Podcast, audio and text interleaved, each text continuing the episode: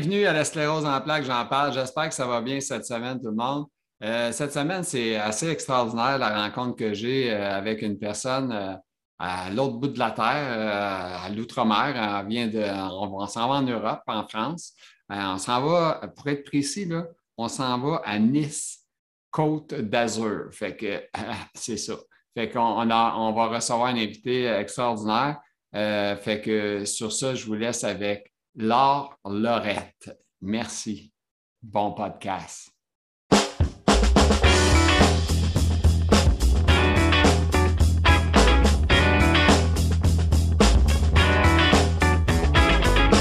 Alors, cette semaine, euh, j'ai mon invité avec moi qui s'appelle euh, Laure Lorette. Euh, écoute, pour les gens qui ne savent pas, je l'ai déjà dit avant, mais elle ne vient pas de proche, là. elle est loin, loin, loin. On est à un océan, hein, au moins, entre nous deux. Tout à fait.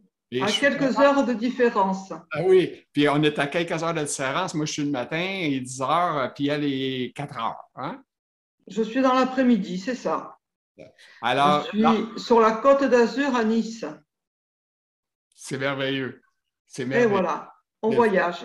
Ah, on, est on voyage aujourd'hui. On est avec un invité exceptionnel. exceptionnel. Merci, merci. Écoute, euh, alors, euh, première question que j'ai, je vais enlever mon petit sac, ça, ça, me dérange. Tu sais, j'aime le look, j'aime pas ça, on ça après le coup. Euh, comment ça va aujourd'hui, la santé? On veut savoir, toi, comment tu vas? Alors, la santé, disons que je fais avec, et je suis du genre combative. Donc, euh, j'ai, en plus de la sclérose en plaques, plusieurs pathologies mm-hmm. euh, qui me causent pas mal de dégâts, mais euh, je suis très combative et j'ai bien l'intention de m'en sortir. Donc, je fais des chimiothérapies, je fais tout ce qu'il faut pour avancer. Et c'est un message d'espoir avant tout que je veux faire passer. Parce que quelles que soient les épreuves que l'on nous envoie, il faut toujours les combattre en étant positif. Exactement. Qu'elle te dit dans ton message, tu as parlé de chimiothérapie. Est-ce qu'il y a un problème de cancer ou quelque chose? Oui, j'ai un lymphome. Le lymphome, c'est un cancer du sang type leucémique. Et en l'occurrence, moi, il me touche la rate, mais il peut toucher d'autres organes. Je suis en stade 2. OK. Pour l'instant, il est maintenu en stade 2 grâce à des séances de chimiothérapie semestrielles, deux séances à 15 jours d'intervalle. Là, je viens de finir mon cycle la semaine passée. Puis euh, ça, ça te ça te, détruit pas, je veux dire, ça te fatigue-tu plus? Ça fatigue. Bon, il y a toujours 3-4 jours de pas très agréable après. Mais bon, après, euh, il faut passer par là. Hein. Ça part. On passe à une autre étape après. On attend. Voilà, après on passe à une autre étape. Et puis, et puis, il faut gérer aussi le reste des pathologies et on les gère. Oui. Tout se gère. Le tout, c'est d'arriver à trouver un médecin compétent et avec une bonne écoute. Oui. Et souvent, c'est difficile. C'est pas facile, ça. à trouver le docteur avec qui on s'entend bien puis qu'on sait. Voilà, et, et, qui écoute. Parce que souvent, ils n'écoutent pas. Euh, ils sont dans leur, euh, un peu dans leur bulle, ils ont des idées préconçues et ils n'écoutent pas assez les patients souvent. Ça, je l'ai remarqué. OK. Ah ben c'est euh, ça fait partie du même chose ici de se voir ici du continent. C'est partout pareil. Hein? malheureusement, c'est mondial. Hein?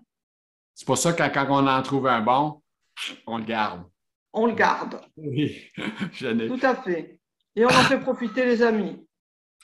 Et toi, Laure, euh, j'ai vu que tu es impliqué. Euh, j'ai des questions, mais je vais aller un petit peu à droite et à gauche. Là. Euh, oui.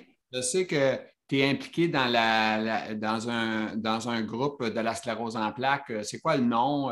Qu'est-ce que tu fais? Alors, c'est Vivre avec la CEP. OK. Et ce groupe, il est fait pour les gens qui ont la sclérose en plaques, mais également pour les familles les accompagnants ou les amis ou frères, sœurs, qui sont aussi concernés par la maladie, puisqu'ils la vivent auprès de leurs amis conjoints ou conjointes. Et j'ai voulu faire ce groupe parce que très souvent, les groupes de sclérose en plaques ne tolère que les patients. Il ne tolère pas l'entourage. Et euh, j'ai eu plusieurs euh, demandes parce que je m'occupais aussi du groupe CEP, qui entre autres a disparu dans des circonstances assez troubles. Oui. Euh, les, récentes, les récentes, les chamois récentes que j'ai vues moi aussi? Oui, alors j'ai rien compris parce que je m'en suis occupée très longtemps, je l'ai porté à bout de bras et bien souvent très seule. Et j'étais soumise, si, vous voulez, au règlement qui était déjà mis en place par mes prédécesseurs. Et euh, c'était un groupe qu'on il était difficile parce qu'il fallait le tirer toujours pour avoir des réponses, des demandes. Et donc j'ai cessé, j'ai demandé à la personne qui co-administrait avec moi euh, de laisser, j'ai laissé le groupe et je l'ai laissé dans ses mains. Et elle en a profité pour euh, faire partir un tas de monde qui, à son goût, ne participait pas assez. Et je pense qu'elle a fait une fausse manœuvre et qu'elle a liquidé le groupe. Ce qui ah laisse euh, un tas de monde dans euh, l'incertitude et c'est très dommageable. Oui. Parce que ce n'est pas parce qu'un membre ne participe pas qu'il ne, ne, lit pas le, groupe. Et souvent, ça porte du réconfort. Et c'est, euh, moi, j'estime que quand un groupe, il y a une participation de 30 à 40% c'est déjà très bien. Et les 60% qui restent, même s'ils ne participent pas, ils lisent en partie. Ils lisent, ça les réconforte et ça les aide dans le parcours de leur pathologie. Effectivement. C'est euh, c'est un peu ça. Euh, les groupes, c'est invisible. Hein? On ne les voit pas en personne, tout le monde. Puis c'est normal, comme vous dites, c'est normal qu'il y a des gens qui lisent, qui nécessairement n'écrivent pas. Moi, je fais des vidéos. Il y a plein de monde qui voit les vidéos. Ce n'est pas tout le monde qui écrit, mais c'est comme ça. Oui, mais c'est important. Quand on, écoute une vidéo comme vous faites, euh, même s'il n'y a pas beaucoup de commentaires, les gens, ils vont le lire et ils vont se refléter dedans. Oui. Et ils vont comprendre parfois des choses et puis ils vont dire tiens, eh ben, finalement, je ne suis pas seule. Et c'est ça le plus important. Oui. Laure, euh, toi, euh, on a parlé, là, on a parlé de bon, un cancer en parallèle avec la sclérose en plaques. Y a-t-il d'autres petits bobos qui sont plus importants ou pas, ou c'est pas mal les deux? La sclérose. Euh, il y a la sclérose en plaques, il y a une polyarthrite rhumatoïde. Si je, te fais si je vous fais la liste, ça va être difficile. Hein. On est prêt à On est capable d'en apprendre tant que tu veux les dire. Alors, il y a une polyarthrite rhumatoïde, il y a de l'hypertension. Euh, l'année dernière, ma maman est décédée d'un Covid fulgurant en quatre jours et moi, j'en ai profité pour faire un diabète fulgurant qui m'a valu de me retrouver à l'hôpital et maintenant je suis aussi insulino-dépendante. Ah mon Dieu, ok. Voilà. Euh, j'ai aussi une tumeur sur une glande surrénale qui fait que j'ai grossi.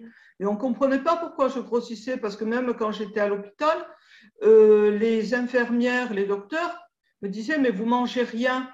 Vous ne mangez rien, vous ne mangez pas assez. Ben oui, mais la balance, elle me disait le contraire.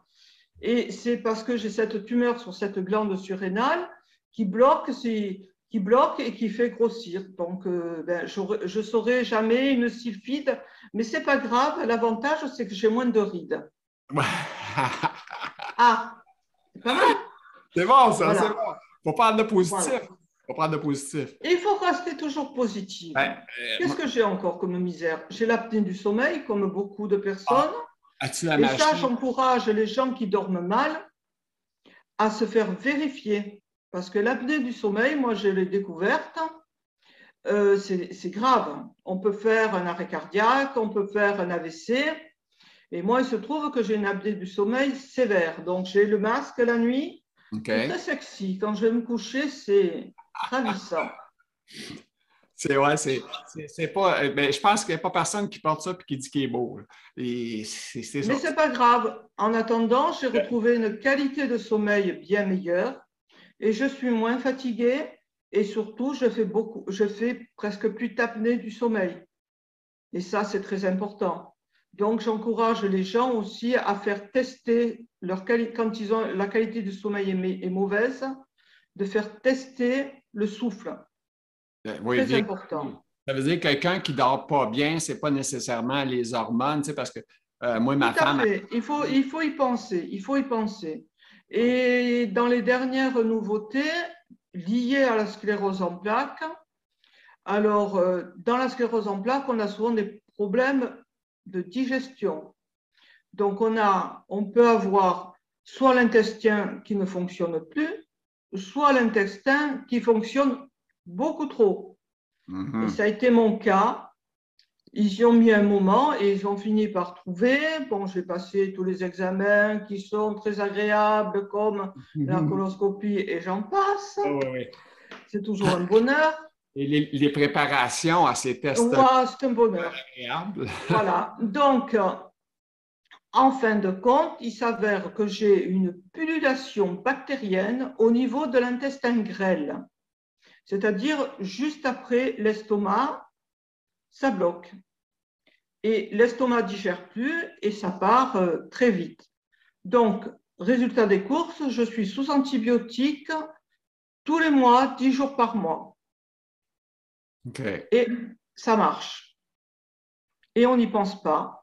Mais ça aussi, c'est relié à la sclérose en plaques, aidé par le diabète, il faut dire. Oui, c'est ça. Et la stérose en plaques, pour nous situer, es-tu dans le mode de poussée-rémission? Ça fait combien d'années? Alors, je suis malade depuis. Alors, on a posé le diagnostic en 1997. Mais je devais être malade déjà avant parce que j'avais souvent des épisodes de fatigue. J'ai eu des névralgies de trijumeaux. Voilà. Et on y a mis un mot dessus quand j'ai commencé à faire des névrites optiques très puissantes. Là, c'est mon ophtalmo qui, qui m'a envoyé chez un neurologue et le diagnostic a été découlé de là.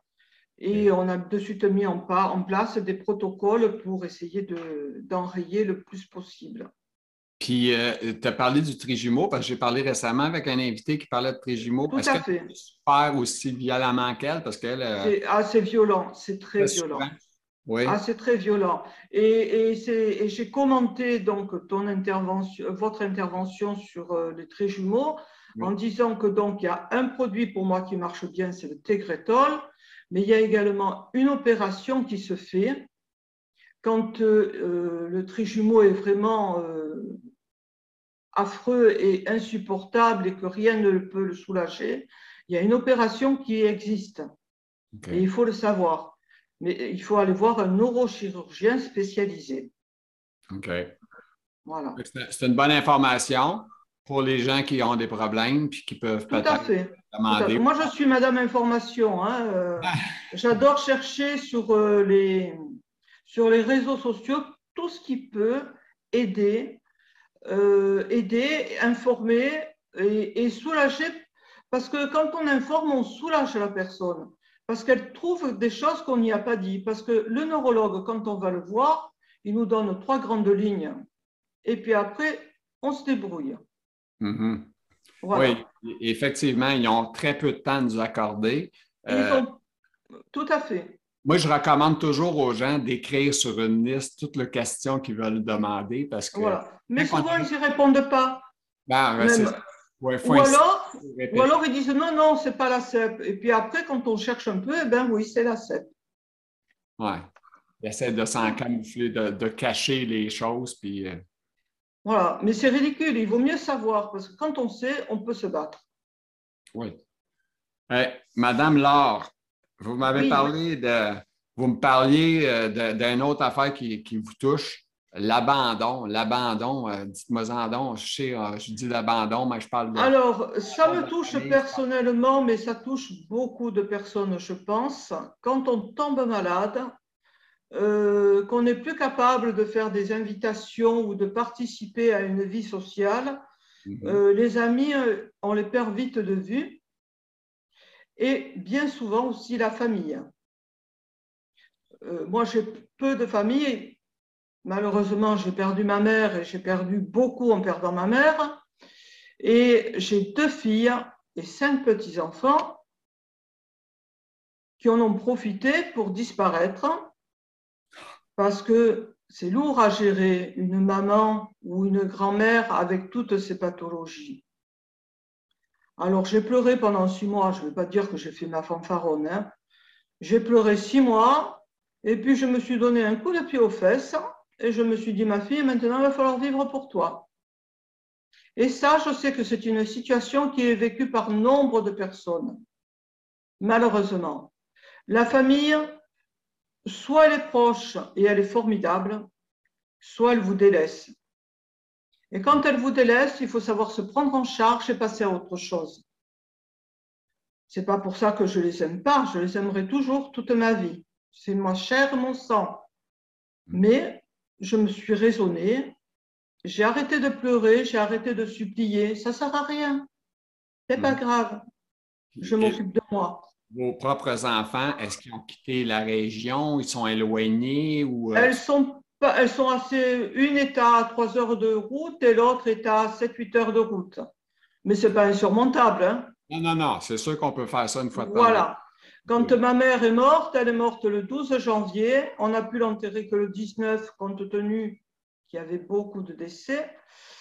Euh, elles sont venues le 19 au matin et elles sont parties le 20 au matin. OK, ça a été court. Ça a été court. Alors que j'aurais eu besoin de soutien, d'amour, d'affection.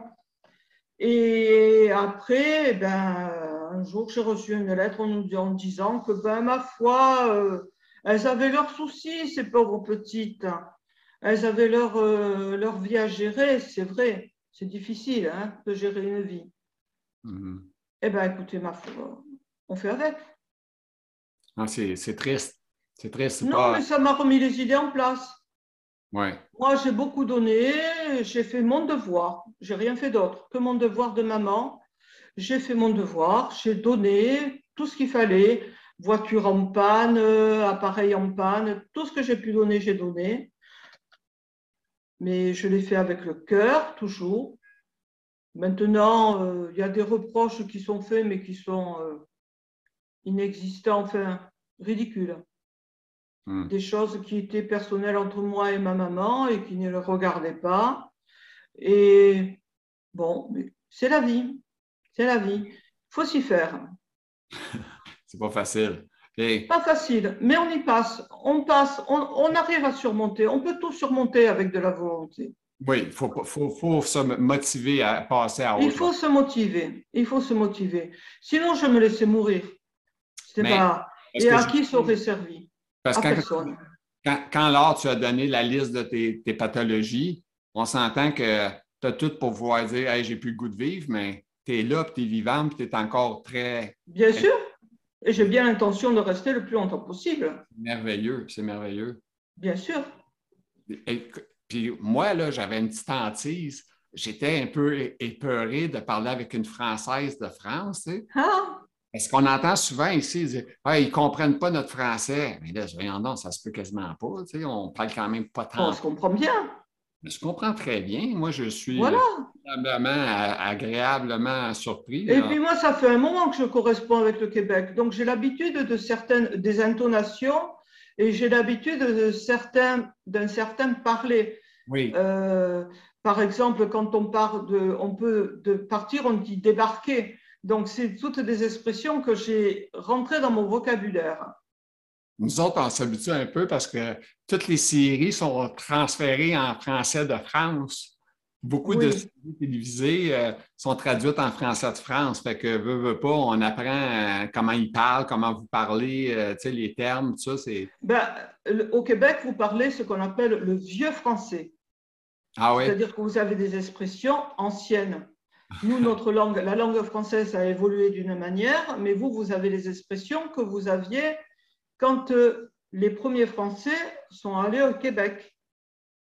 On, on garde nos, vieilles affaires, ça. On garde ça, on, aime ça. On garde nos vieilles affaires. Mais c'est très bien. Et puis, on se comprend quand même.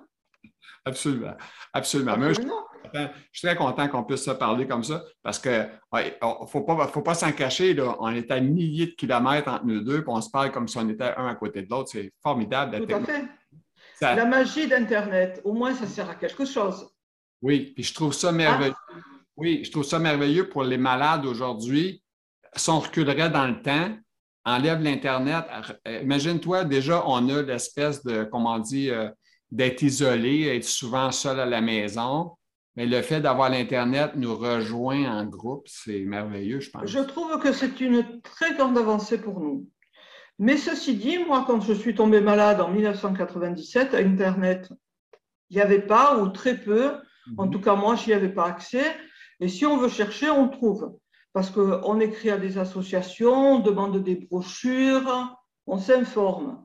Mais ça demande plus d'efforts. Internet est beaucoup plus facile.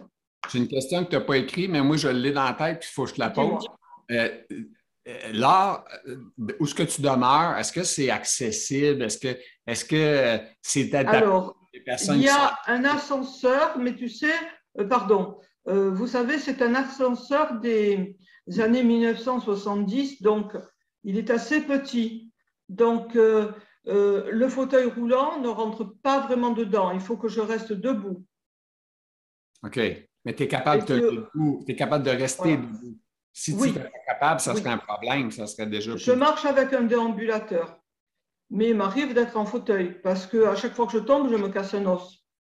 Euh, la dernière fois, c'était en 2019, je me suis cassé le genou. Donc là, non seulement j'étais en fauteuil roulant, mais en plus j'avais la jambe complètement plâtrée du, du haut de la jambe jusqu'au bout des orteils. Donc j'avais la jambe droite. Voilà, ça n'a pas été facile, facile. Hein. Non, c'est bon, euh, trois mois quasiment. Euh, euh, ben, ça a été cinq semaines. Ben, j'étais coincé à la maison, hein, pour le coup. Et là aussi, merci Internet, parce que la magie des courses, tac, tac, tac, tac, par Internet. Oui, c'est et, et puis, c'est là, après, que j'ai décidé à faire les démarches pour avoir une aide ménagère. Voilà. Est-ce que, chez... Excuse-moi, est-ce que chez vous, vous avez ça, l'aide euh, à, domicile euh, fournie par le gouvernement ou euh, par le CLS? Ben, Alors, chez nous, nous, on a la MDPH, c'est la Maison des handicapés, en deux mots. Si, tu, si on est malade pendant que l'on travaille, on s'inscrit, on fait un dossier pour être reconnu travailleur handicapé.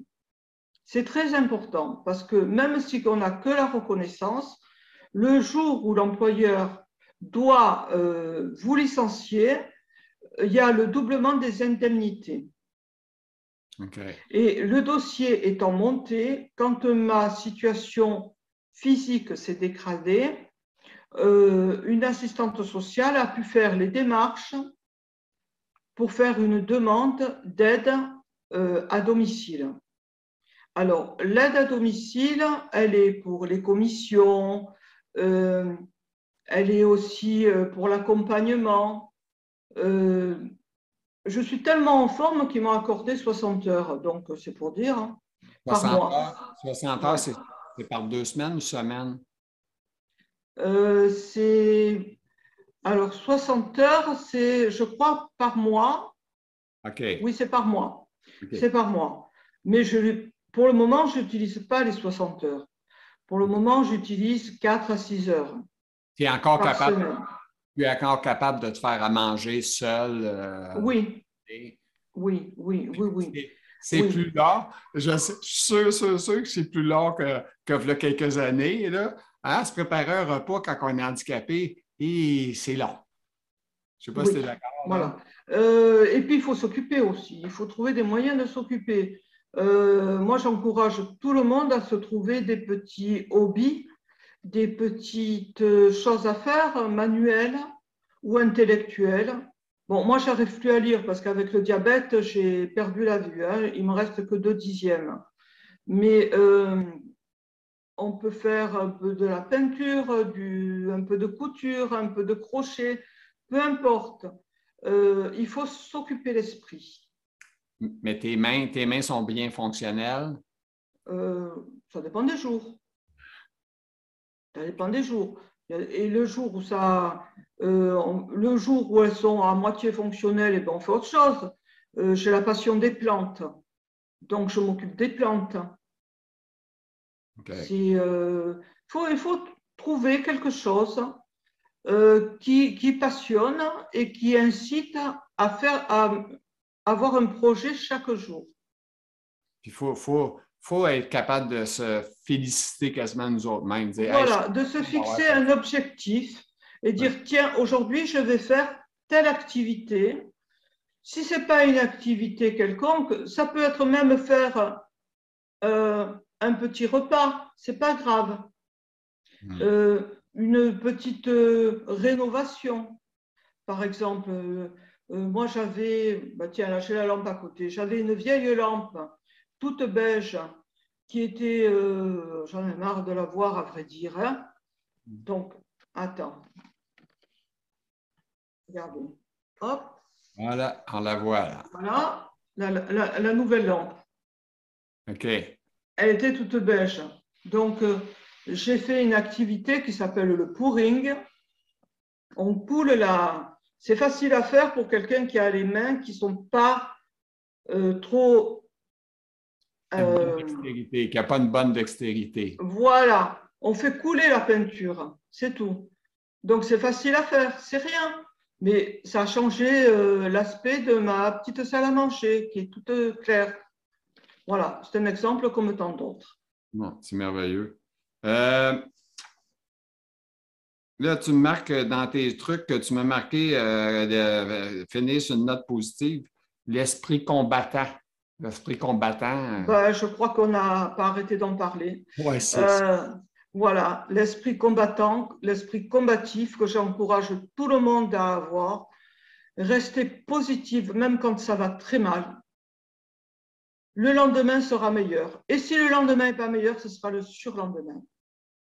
Et s'il y a ne serait-ce qu'une minute qui est bonne, il faut la prendre. Mais toi, euh, ça t'arrive pas parce que moi, je vais parler pour moi, là, parce que moi, je, suis malade, moi aussi. Là. Puis, euh, ça t'arrive pas des fois des journées où ouais, j'ai goût de broyer. Là, c'est triste. Là, je, suis tanné. Je, moi, je suis encore capable de me vivre. Bien sûr que ça m'arrive. Bien sûr que ça m'arrive. Je ne vais pas dire que je suis toujours, euh, toujours euh, hyper battante. Ça m'arrive. Mm-hmm. Mais on lâche un bon coup et puis on repart. Puis la fatigue, toi, ça fait partie de ta vie, euh, fatigue euh, intense, de toujours être fatigué anormalement? Alors la fatigue, on la gère, surtout quand on ne travaille plus, après on apprend à la gérer. Hein. Mm-hmm. Euh, les douleurs aussi, on apprend à gérer. il suffit de... Alors je ne dis pas de penser à autre chose parce que c'est trop facile, mais essayer de prendre le temps de repos nécessaire au bon moment. Il ne faut pas aller jusqu'au bout de la fatigue. Il ne faut pas aller jusqu'au bout de la douleur. Voilà.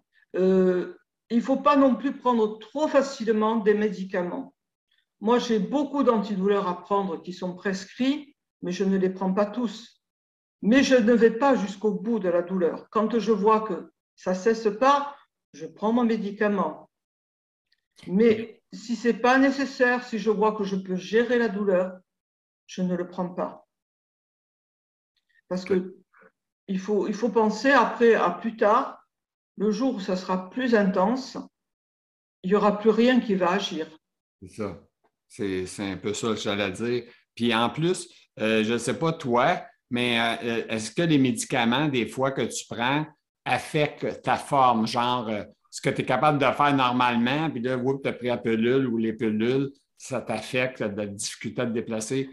Alors, franchement, moi, les médicaments, j'y suis tellement habituée, ça fait tellement longtemps que j'en prends, qu'ils ne m'affectent pas. Les médicaments ne m'affectent pas. Euh, il y a un médicament qui m'avait affecté, que je n'avais pas supporté pour la douleur, c'était l'Ixprime. C'est un mélange de tramadol et de doliprane. Je ne l'ai pas supporté. Mais le tramadol, par exemple, je le supporte très bien. Donc, euh, comme quoi, d'un corps à l'autre, ça change. Tu apportes un point excuse, euh, tu apportes un point important quand même. Quand que ça ne fait pas un médicament, c'est important d'en parler au médecin, de dire ça ne marche pas ce pilule-là. ou ça m'a ah Oui, tout à fait. Il faut toujours parler au médecin et ne jamais rien prendre, même des choses qui sont homéopathiques ou euh, des plantes ou quoi que ce soit, huile essentielle ou quoi, ne jamais rien prendre sans l'avis d'un médecin.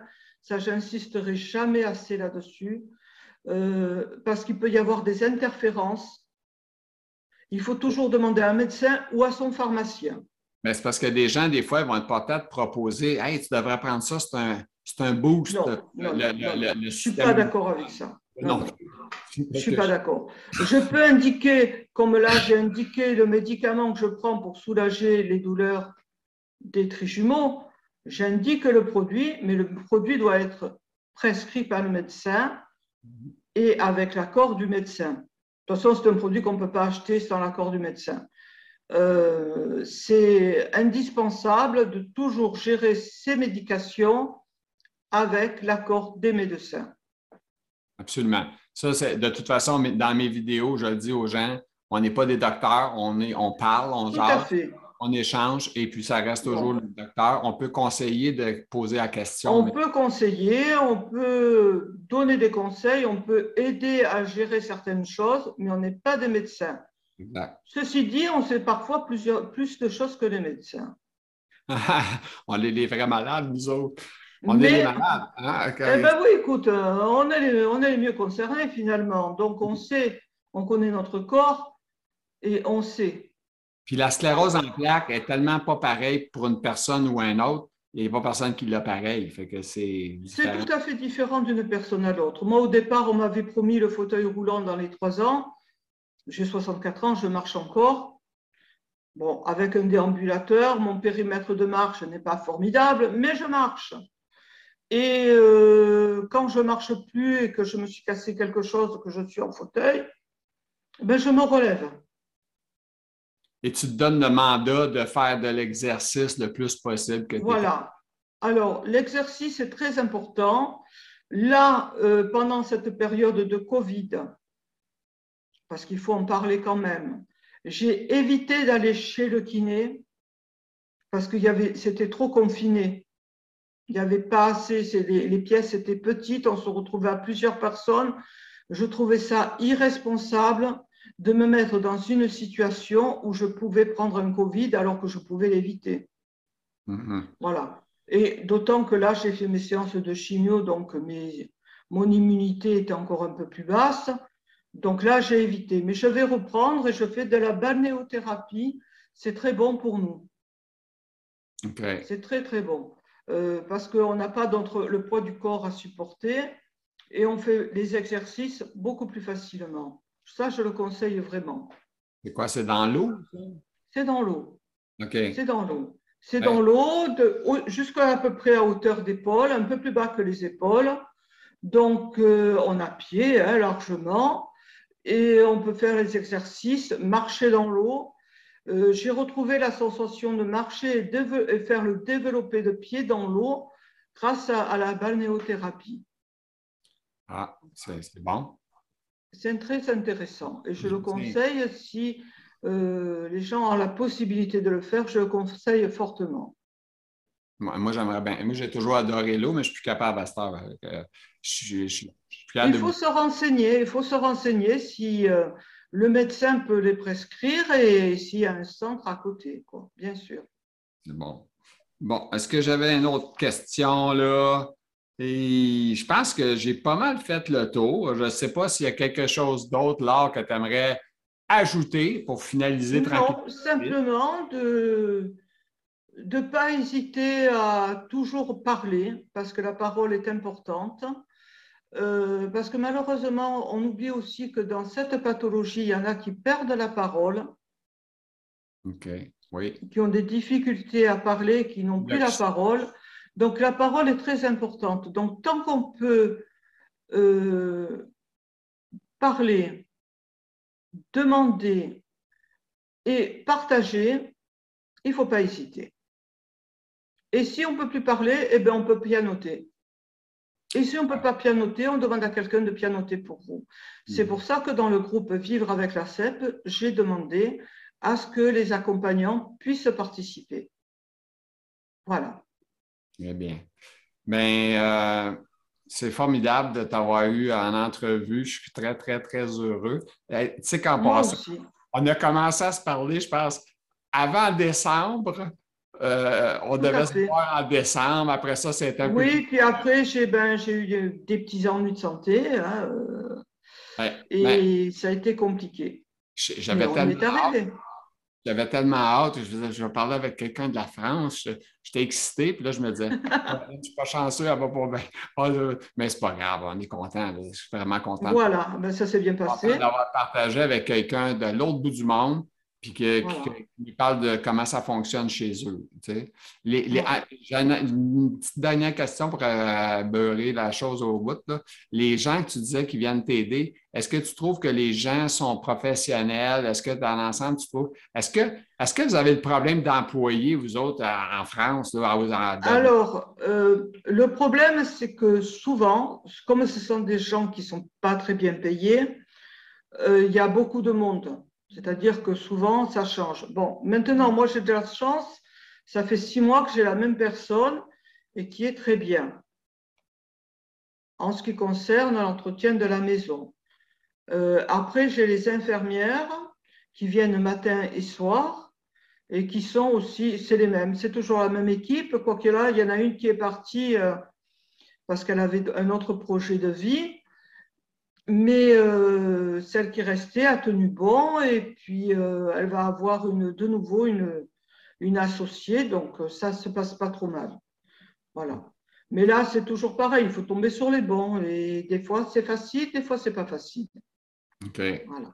Fait que, fait que vous avez quand même les soins à domicile, des gens qui viennent vous aider. Tout à fait. En France, on a un système de santé qui est quand même très bon.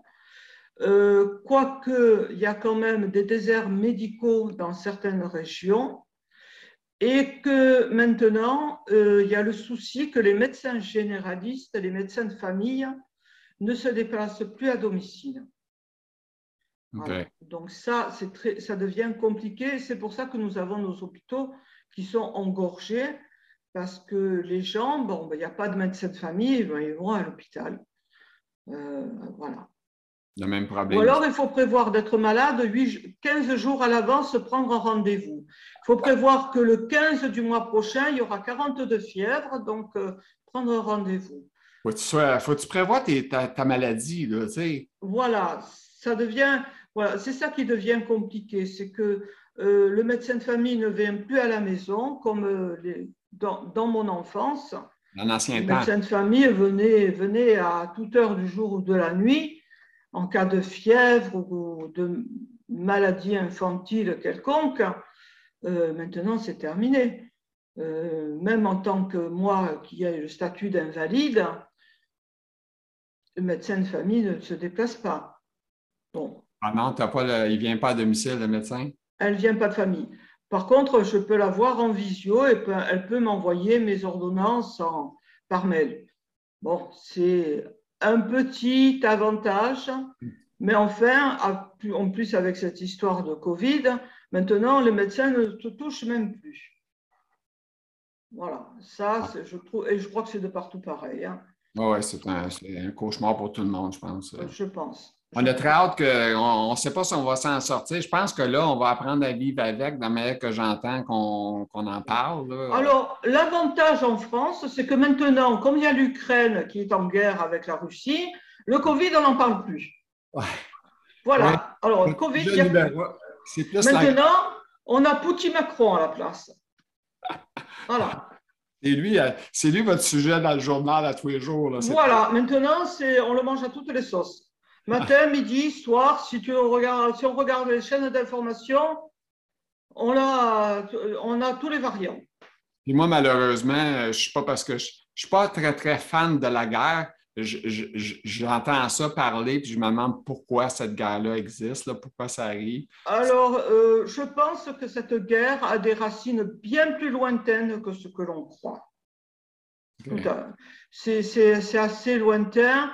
Et euh, je pense que l'Ukraine, en voulant son indépendance, a voulu voulait rejoindre l'OTAN. Et la seule chose que Poutine avait dit, c'était qu'il ne voulait pas l'OTAN aux portes de la Russie. Et l'OTAN, plutôt que d'avoir une position claire et dire à l'Ukraine non, on ne vous prend pas de l'OTAN parce que ce n'est pas nécessaire, ils ont laissé la porte en demi, demi ouverte. Et Poutine, lui, il, a foncé dedans. Puis voilà. En gros, ce que j'en ai compris moi, mais c'est que mon opinion personnelle, je ne suis pas politicienne. Hein. Oui. Voilà. Non, toi, tu es malade. Donc, l'ours, à force de lui chatouiller les moustaches, eh ben, il s'est mis, en, mis en colère. Et le problème, c'est que c'est un ours qui n'est pas facile à contrôler. Mm-hmm. Voilà. Alors, Laure, c'est sur ces dernières paroles-là qu'on va se laisser. Alors, ça a été d'une. Bien euh, volontiers.